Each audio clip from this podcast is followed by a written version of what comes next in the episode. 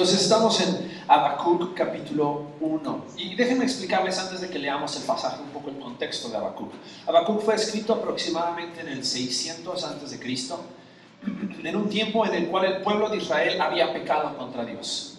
El rey actual en, ese tiempo, en ese momento, el rey Joaquín, y, el rey había pecado en contra de Dios, había mucha idolatría, había mucho paganismo en medio del pueblo de Israel, y Dios les había dicho que si ellos se apartaban de la adoración única a Jehová, iba a venir la disciplina, iba a venir el castigo de parte de Dios.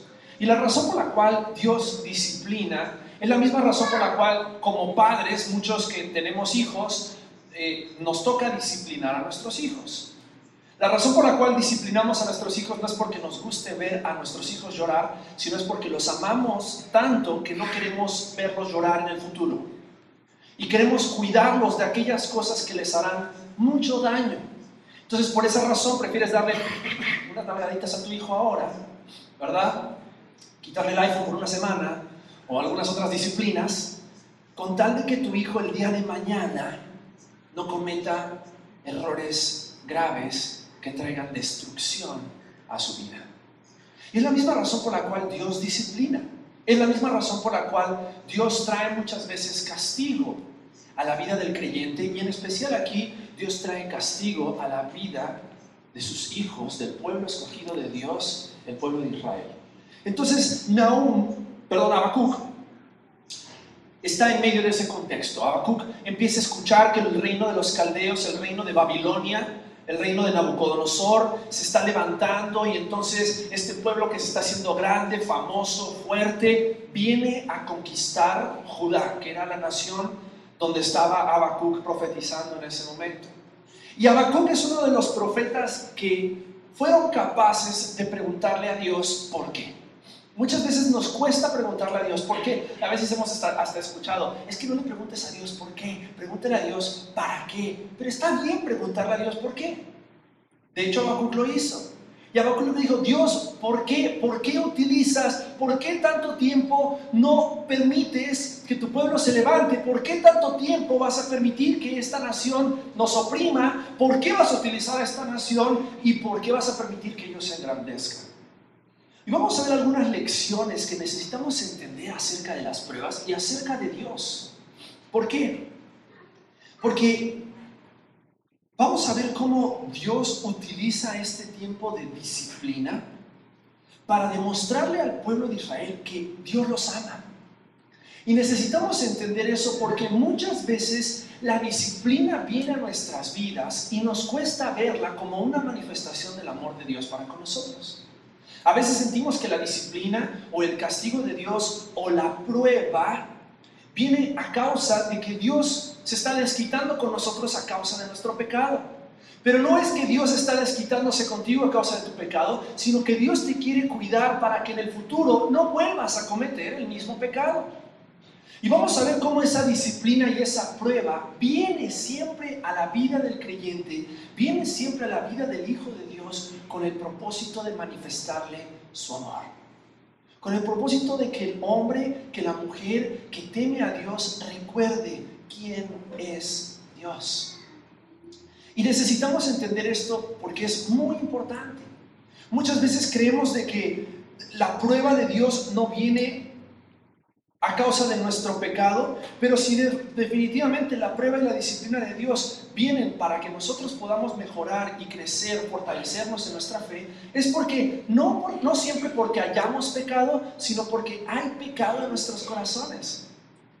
Y así como el, el, oro necesita ser limpiado de la escoria, necesita ser fundido para que el oro sea un metal brillante y valioso, así mismo nosotros necesitamos pasar por el fuego de la prueba para que la escoria del pecado y la maldad de nuestros corazones sea limpiada en nosotros. Entonces vamos a ver este, este pasaje en Habacuc y vamos a ver tres cosas. Vamos a ver tres cosas bien importantes a la medida que, que lo leemos, vamos a ir explicándolo. Dice así Habacuc capítulo 1 y vamos a leer de los versículos 1 al 17. El versículo 1 al 4 son las primeras preguntas de Habacuc para con Dios. Versículo 5 al 11 es la respuesta de Dios hacia Habacuc. Y el versículo 12 al 17 es de nuevo Habacuc hablando con Dios. Les explico como para que lo tengamos ahí un poquito en contexto cuando lo leemos. Dice así la palabra de Dios, Habacuc capítulo 1. La profecía que vio el profeta Habacuc. ¿Hasta cuándo, oh Jehová, clamaré y no oirás? Y daré voces a ti a causa de la violencia y no salvarás. ¿Por qué me haces ver iniquidad y haces que vea molestia? Destrucción y violencia están delante de mí y pleito y contienda se levantan. Por lo cual la ley es debilitada y el juicio no sale según la verdad. Por cuanto el impío asedia al justo, por eso sale torcida la justicia. Mirad entre las naciones y ved y asombraos, porque haré una obra en vuestros días que aun cuando se os contare no la creeréis. Estas son palabras de Dios. Porque he aquí yo levanto a los caldeos, nación cruel y presurosa, que camina por la anchura de la tierra para poseer las moradas ajenas.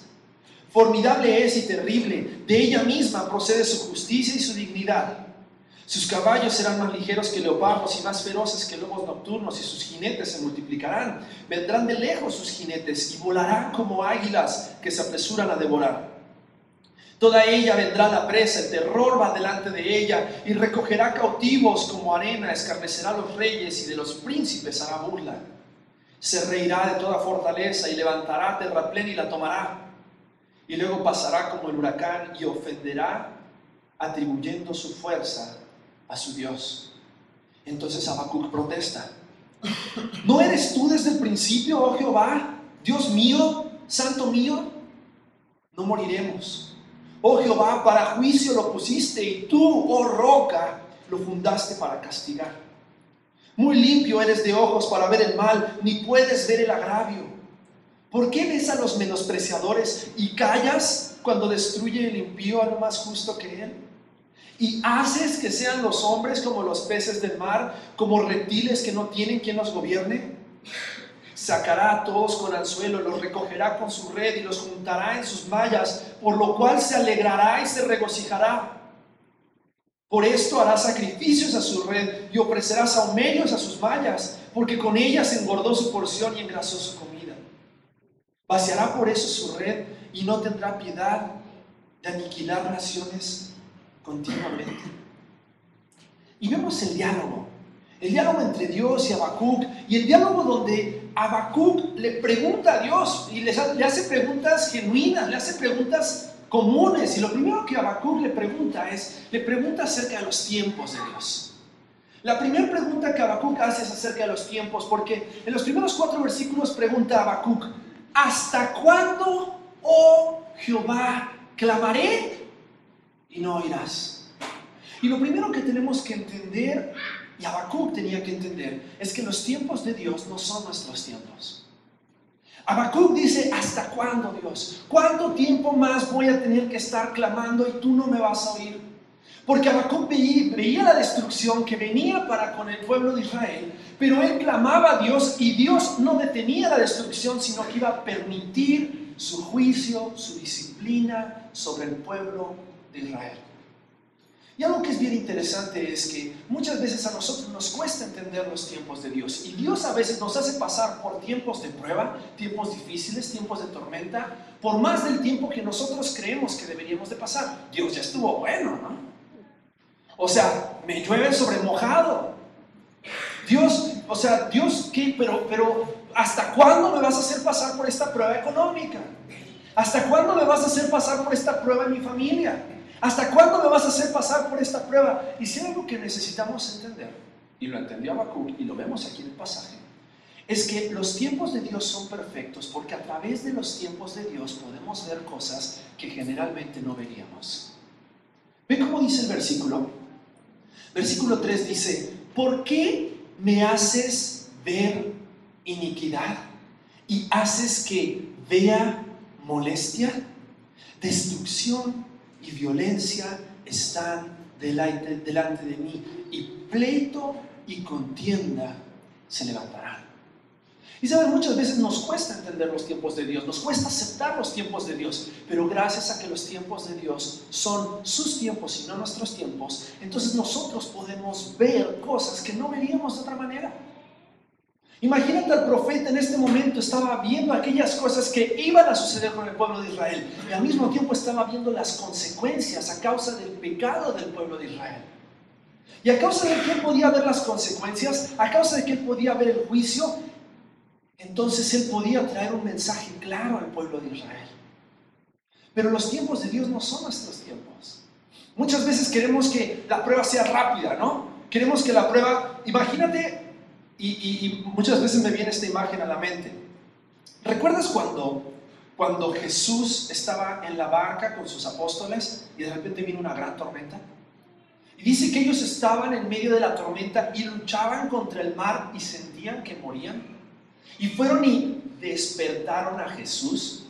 Ahora, yo creo que para que Jesús haya estado dormido en medio de tal tormenta, se había desvelado tipo 31 en la noche hasta las 5 de la mañana de fiesta con los apóstoles, como para que no se haya podido despertar el primero en la mañana, ¿no? Y estaba en la barca dormido. No, yo, yo creo que Jesús estaba tal vez despierto, pero estaba esperando. Estaba esperando. Porque nuestros tiempos no son los tiempos de Dios. Y muchas veces nosotros tenemos que ser llevados hasta el límite para entender de que tal vez los discípulos, los apóstoles, una vez que se habían cansado de luchar en sus fuerzas, ¿a quién acudieron? A Jesús. Y muchas veces Dios nos tiene que llevar en nuestros tiempos al límite para que nosotros entendamos quién es Dios. ¿Quién es Dios? Y Habacuc necesitaba entender eso, Habacuc necesitaba ver eso, nosotros necesitamos ver eso. Los tiempos de Dios no son nuestros tiempos, pero el tiempo de la prueba nos sirve para ver cosas que tal vez no veríamos si no estuviéramos en medio de esa situación. Porque conoces cosas de ti mismo que no conocías, o que creías que ya eran prueba superada, pero de repente en medio de la prueba te das cuenta que no lo están. En medio de la prueba te das cuenta de la escoria que hay en tu corazón del odio que hay en tu corazón, de la amargura que hay en tu corazón, y ves cosas que no te gustan, ves cosas que son desagradables, ves cosas que hay en ti. Por eso los tiempos de Dios no son nuestros tiempos. Y Habacuc necesitaba entender eso. Pero no solamente los tiempos de Dios no son los nuestros, sino que también las formas de Dios no son las nuestras. Habacuc estaba indignado porque Dios iba a utilizar a una nación pagana, la nación de los caldeos, para traer disciplina al pueblo de Israel. Y estaba indignadísimo al punto tal que le dijo, Dios, ¿cómo vas a permitir tú que eres un Dios santo que una nación pagana se burle de nosotros, que adoramos al Dios santo? Pregunta, ¿estaban adorando al Dios santo cuando fueron invadidos por los caldeos? Las formas de Dios no son las nuestras. Pero muchas veces Dios tiene que utilizar ciertas formas para que nosotros nos demos cuenta acerca de cuál es la realidad de nuestros corazones. Y necesitamos estar dispuestos a aceptar las formas de Dios. A veces pensamos, ¿no? ¿Por qué tanta maldad? ¿Por qué tanta violencia? ¿Por qué tanta incertidumbre acerca de qué va a pasar con nuestras vidas en este mundo? Es porque Dios quiere que nosotros conozcamos, le conozcamos de una manera especial. Y Dios quería que el pueblo de Israel volviera, volviera a Jehová. Y déjame decirte por qué digo esto. Mira el versículo 5. Dice, mirad entre las naciones y ved y asombraos, porque haré una obra en vuestros qué? ¿Quién iba a hacer la obra? Dios, Jehová. Que aun cuando se os contare, no la creeréis. Porque he aquí, ¿quién? Yo levanto a los caldeos. ¿Sabes qué era lo que le estaba tratando de mostrar Dios a Israel? El pueblo con el que yo esté es el pueblo que tendrá la victoria. Porque si yo estoy con los caldeos, yo haré una gran obra para que ustedes puedan reconocer quién soy yo. Para que ustedes puedan reconocer que yo puedo utilizar a quien yo quiero. Que yo puedo utilizar las formas que yo quiero. ¿Para qué? Para manifestarme a ustedes y que ustedes me sigan a mí. Ahora, qué increíble que Dios puede utilizar aún la maldad de este mundo para que nosotros le conozcamos a Él. Y ese era el caso de lo que estaba sucediendo con Habacuc. El caso era de que Habacuc estaba entendiendo que Dios se iba a manifestar con su poder y con su gloria a través de una nación pagana, a través de una nación que los iba a destruir, a través de una nación que dice que se iba a burlar, iba a ofender la adoración genuina a Dios. Iban a adorarse a sí mismos. Dice que su dignidad y su justicia provenía de ellos mismos. Porque las formas de Dios no son nuestras formas. Pero a través de la prueba, el propósito que Dios tiene es demostrarnos su amor, pero también de que nosotros volvamos nuestro amor hacia Él. Para que nosotros nos demos cuenta de que Él puede utilizar cualquier cosa con tal de desviar de nuevo nuestra atención de los ídolos y del pecado en nuestras vidas hacia el único Dios. Los tiempos de Dios no son los nuestros, las formas de Dios no son las nuestras, pero también los propósitos de Dios no son los nuestros. Mira los últimos versículos, versículo 12 al 17 de este primer capítulo de Habacuc. Dios dice, Habacuc le dice, ¿no eres tú desde el principio, oh Jehová, Dios mío, santo mío? No moriremos. Oh Jehová, para juicio lo pusiste y tú, oh roca, lo fundaste para castigar. Habacuc entendió cuál era el propósito de Dios. Habacuc entendió que Dios iba a utilizar este pueblo, esta nación pagana, para traer castigo. Sin embargo, ¿quién seguía siendo su roca? Jehová, Dios mismo. Y después pregunta y dice, muy limpio eres de ojos para ver el mal, ni puedes ver el agravio.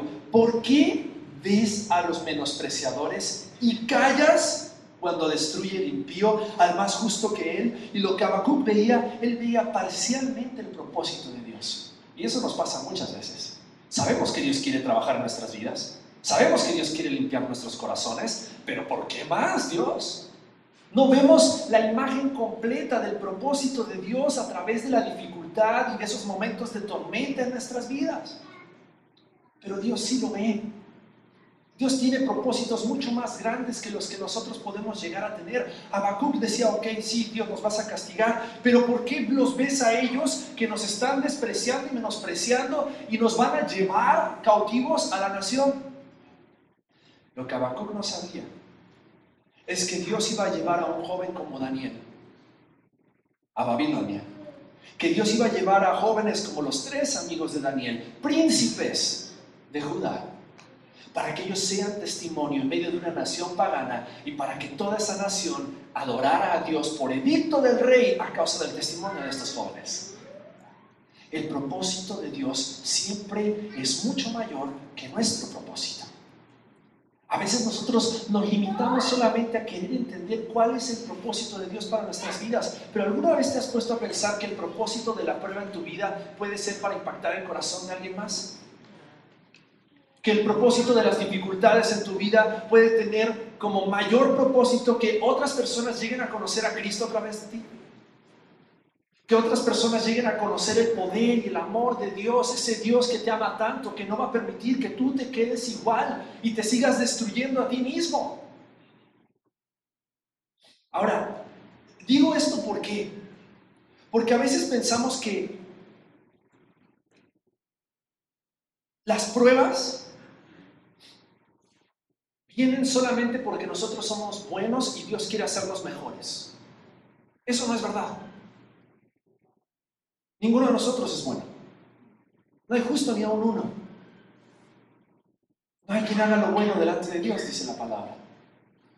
Pero las pruebas vienen a nuestra vida porque hay maldad en nuestro corazón porque hay pecado en nuestras vidas. Y vamos a ver tres propósitos específicos y con esto quiero que nos llevemos lecciones prácticas.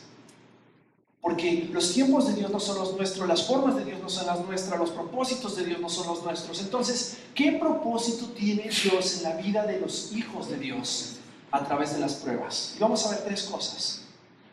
Lo primero que Dios quiere hacer en nuestras vidas es limpiarnos de nuestra maldad. Créeme, Todos tenemos maldad en nuestros corazones. Todos necesitamos ser probados. Todos necesitamos pasar por situaciones difíciles a través de las cuales Dios necesita limpiarnos de nuestra maldad. Mira lo que dice Isaías capítulo 1, versículo 24 al 25. Dice, por tanto dice el Señor Jehová de los ejércitos, el fuerte de Israel, tomaré satisfacción de mis enemigos, me vengaré de mis adversarios y volveré mi mano contra ti y limpiaré hasta lo más puro tus escorias y quitaré toda tu impureza. ¿Y sabes cuál es la razón por la cual podemos gozarnos en medio de la prueba? Porque el Dios que nos ama está aprovechando la prueba, la dificultad, las circunstancias difíciles de nuestra vida, la disciplina en nuestra vida, ¿para qué? Para limpiarnos de nuestra impureza. Ahora, muchas veces no nos gusta cuando nos limpian. A mi hijo no le gusta cuando lo limpias. No le gusta cuando le quieres sacar el moquito que tiene aquí pegado, ¿no? Saca con su manito, ¿no? Y, llora y no quiere que se lo saques. Ahora tú le quieres sacar el moquito, ¿por qué? Porque está sucio, ¿no? Y, le quieres sacar su lagañita y no le gusta. Se molesta. ¿Por qué? Porque él está bien. Él está bien con su moquito acá colgando y con su lagaña en el ojo. Pero él está sucio. Él está sucio. Él no se ve a sí mismo y se da cuenta que esa lagaña o ese moquito ensucia lo que Él es. Y a veces nuestra vista está muy limitada a lo que nosotros vemos y lo que nosotros creemos que es lo mejor para nosotros. Y lo peor de todo es que vemos como que nuestras vidas no necesitamos la prueba. Pero Dios trae la prueba a nuestras vidas para limpiarnos de nuestra maldad, porque Dios nos ama. Porque Dios quiere lo mejor para nosotros y Dios no quiere que sigamos sucios. Dios quiere quitar de nuestra vida todo el pecado. Mira lo que dice Ezequiel capítulo 26, versículo 35. Dice, esparciré sobre vosotros agua limpia y seréis limpiados de todas vuestras inmundicias y de todos vuestros ídolos os limpiaré. Y te estoy leyendo pasajes donde Dios le habla al pueblo de Israel para que el pueblo de Israel entienda por qué venía la disciplina de Dios. ¿Por qué venían esos momentos en los cuales Dios estaba limpiando de ellos la maldad de sus vidas. Y tenemos que entender que a través de la prueba Dios nos limpia. Y por eso podemos estar gozosos, porque, porque Dios está con tanto amor viéndonos aquellas cosas que nosotros no vemos y quitándolas de nuestra vida. Quitando esa escoria, quitando esas impurezas de nosotros. ¿Para qué? Para que podamos estar Y el pueblo de Israel necesitaba entender eso.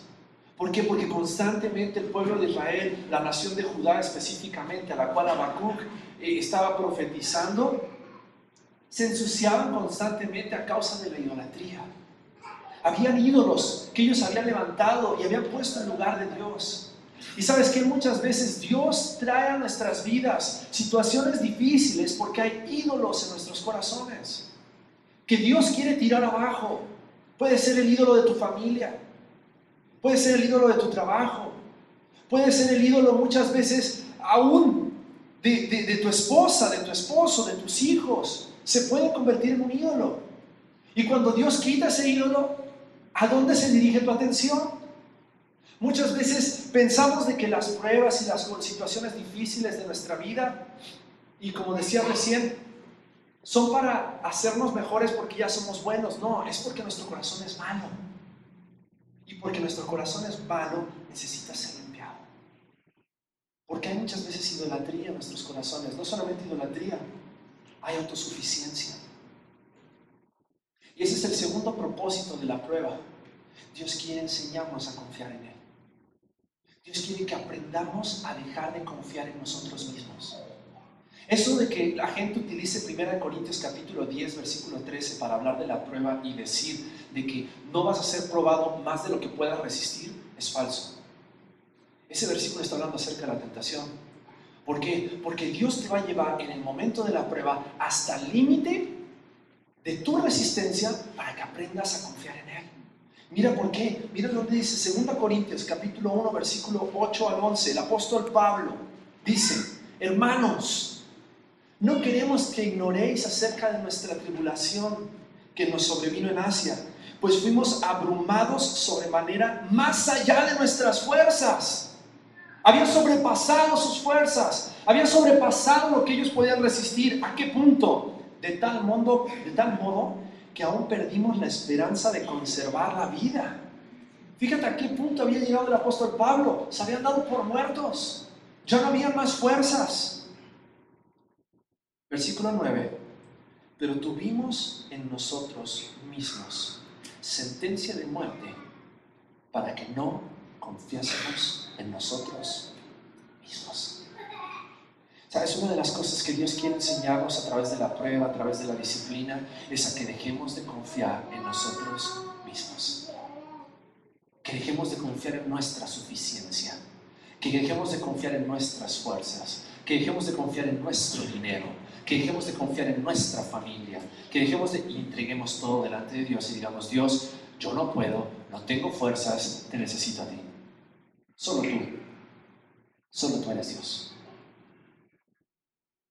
Dios quiere que nosotros aprendamos a confiar en Él. Y por eso nos lleva hasta el límite. Quita de nosotros toda oportunidad de confiar en nosotros mismos para que aprendamos a confiar en Él. Dios quiere limpiarnos de nuestra, maldad. Dios quiere enseñarnos a confiar en Él. Y por último, Él quiere cumplir su propósito a través de nosotros. Ezequiel capítulo 36, versículo 23. Dice, y santificaré mi grande nombre, profanado entre las naciones, el cual profanasteis vosotros en medio de ellas, y sabrán las naciones que yo soy Jehová, dice Jehová el Señor. Cuando sea santificado en vosotros, delante de sus ojos.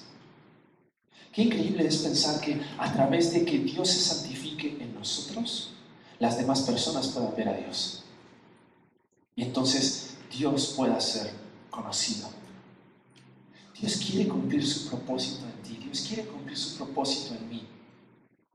Pero como dice Filipenses capítulo 1 versículo 10, el que comenzó la buena obra en nosotros la perfeccionará hasta el día de Jesucristo.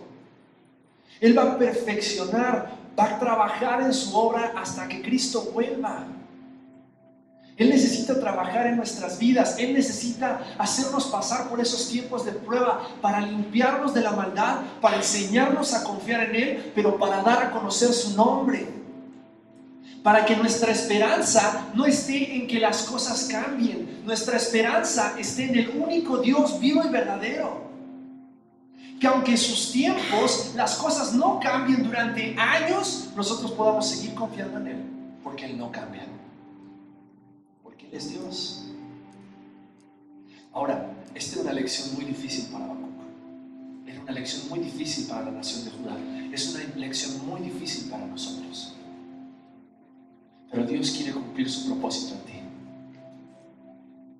El propósito más grandioso que tiene Dios es que este mundo conozca que Jesucristo salva.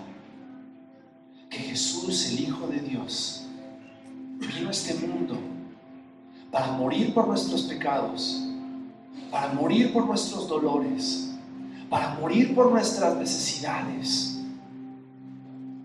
Entregó su vida para que tú y yo podamos tener nuestra esperanza, no puesta en las circunstancias de la vida, sino en Jesucristo, el Hijo de Dios, que murió en la cruz y resucitó al tercer día, en quien, como dice la palabra, tenemos victoria. E-, eso cambia la perspectiva de la prueba. Cambia la perspectiva de las circunstancias difíciles a través de las cuales nosotros vivimos. Porque Dios sigue siendo un Dios de amor. Dios sigue siendo un Dios bueno. Dios sigue siendo un Dios santo. Dios sigue siendo un Dios soberano. Dios sigue siendo un Dios glorioso. Y es en ese Dios en que tenemos puesta nuestra esperanza, no en que las cosas cambien. Y cuando nosotros entendemos y abrazamos esa verdad, es cuando nos podemos gozar en medio de nuestras dificultades. ¿Sabes Jesús? La noche antes de ser sacrificado, de ser crucificado, Dice la Biblia que su corazón estaba angustiado. Y le dijo a sus apóstoles, tres de ellos, acompáñenme, vamos a orar. Y dice que de su frente caían gotas como de sangre, de la angustia que había en su corazón. Y sin embargo Jesús en medio de su dolor, en medio de todo ese momento tan duro para él, dijo, Padre, si quieres, pasa de mí esta copa en Lucas capítulo 22 pero no se haga mi voluntad sino la tuya. Y se le apareció un ángel del cielo para fortalecerme. Y estando en agonía, oraba más intensamente y era su sudor como grandes gotas de sangre que caían hasta la tierra. Pero Dios cumplió su propósito en él. Cristo fue crucificado y a través de su crucifixión y de su sacrificio, hoy tú y yo podemos tener salvación y vida eterna. Muchas veces Dios necesita llevarnos hasta el límite. Dios necesita exprimir de nosotros toda la inmundicia y toda la maldad de nuestros corazones para que entonces su nombre brille a través de nosotros. Y a través de nuestra santificación, a través de ese proceso de limpieza, Dios cumpla su propósito en ti y en mí. Para que Dios sea glorificado. Para que Cristo sea conocido. Para que la gloria sea de Dios y no de ninguno de nosotros. ¿Sabes? Dios necesita que hacernos pasar a cada uno de nosotros por la prueba, por circunstancias difíciles, Necesita llevarnos a través de un proceso de disciplina para sacar de nuestro corazón la maldad. No siempre significa que hayas pecado y que a causa del pecado viene la disciplina o la prueba, pero hay pecado en nuestros corazones y necesitamos ser limpiados. Necesitamos ver a Dios de una forma que jamás lo hemos visto, así como Habacuc. Necesitamos ver la realidad de nuestros corazones. Necesitamos entender las formas de Dios y aceptarlas. Necesitamos entender los propósitos de Dios y rendirnos delante de Dios y decir, Dios, no se haga mi voluntad, que se haga tu voluntad para que cumplas tu propósito a través de mí. Vamos a seguir estudiando el libro de Habacuc en las siguientes semanas. Tenemos dos capítulos más, Habacuc capítulo 2 y capítulo 3. Y vamos a seguir viendo cómo Dios se manifiesta en medio de las pruebas, en medio de las circunstancias donde sentimos que los truenos son muy fuertes, la oscuridad es muy oscura. Y no sabemos para dónde correr. Corre a los pies de Jesucristo.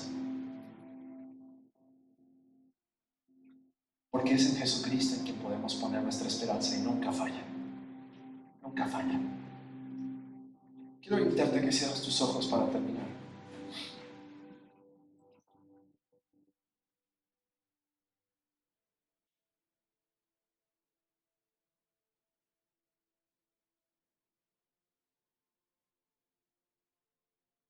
no sé en qué o en quién has puesto tu esperanza.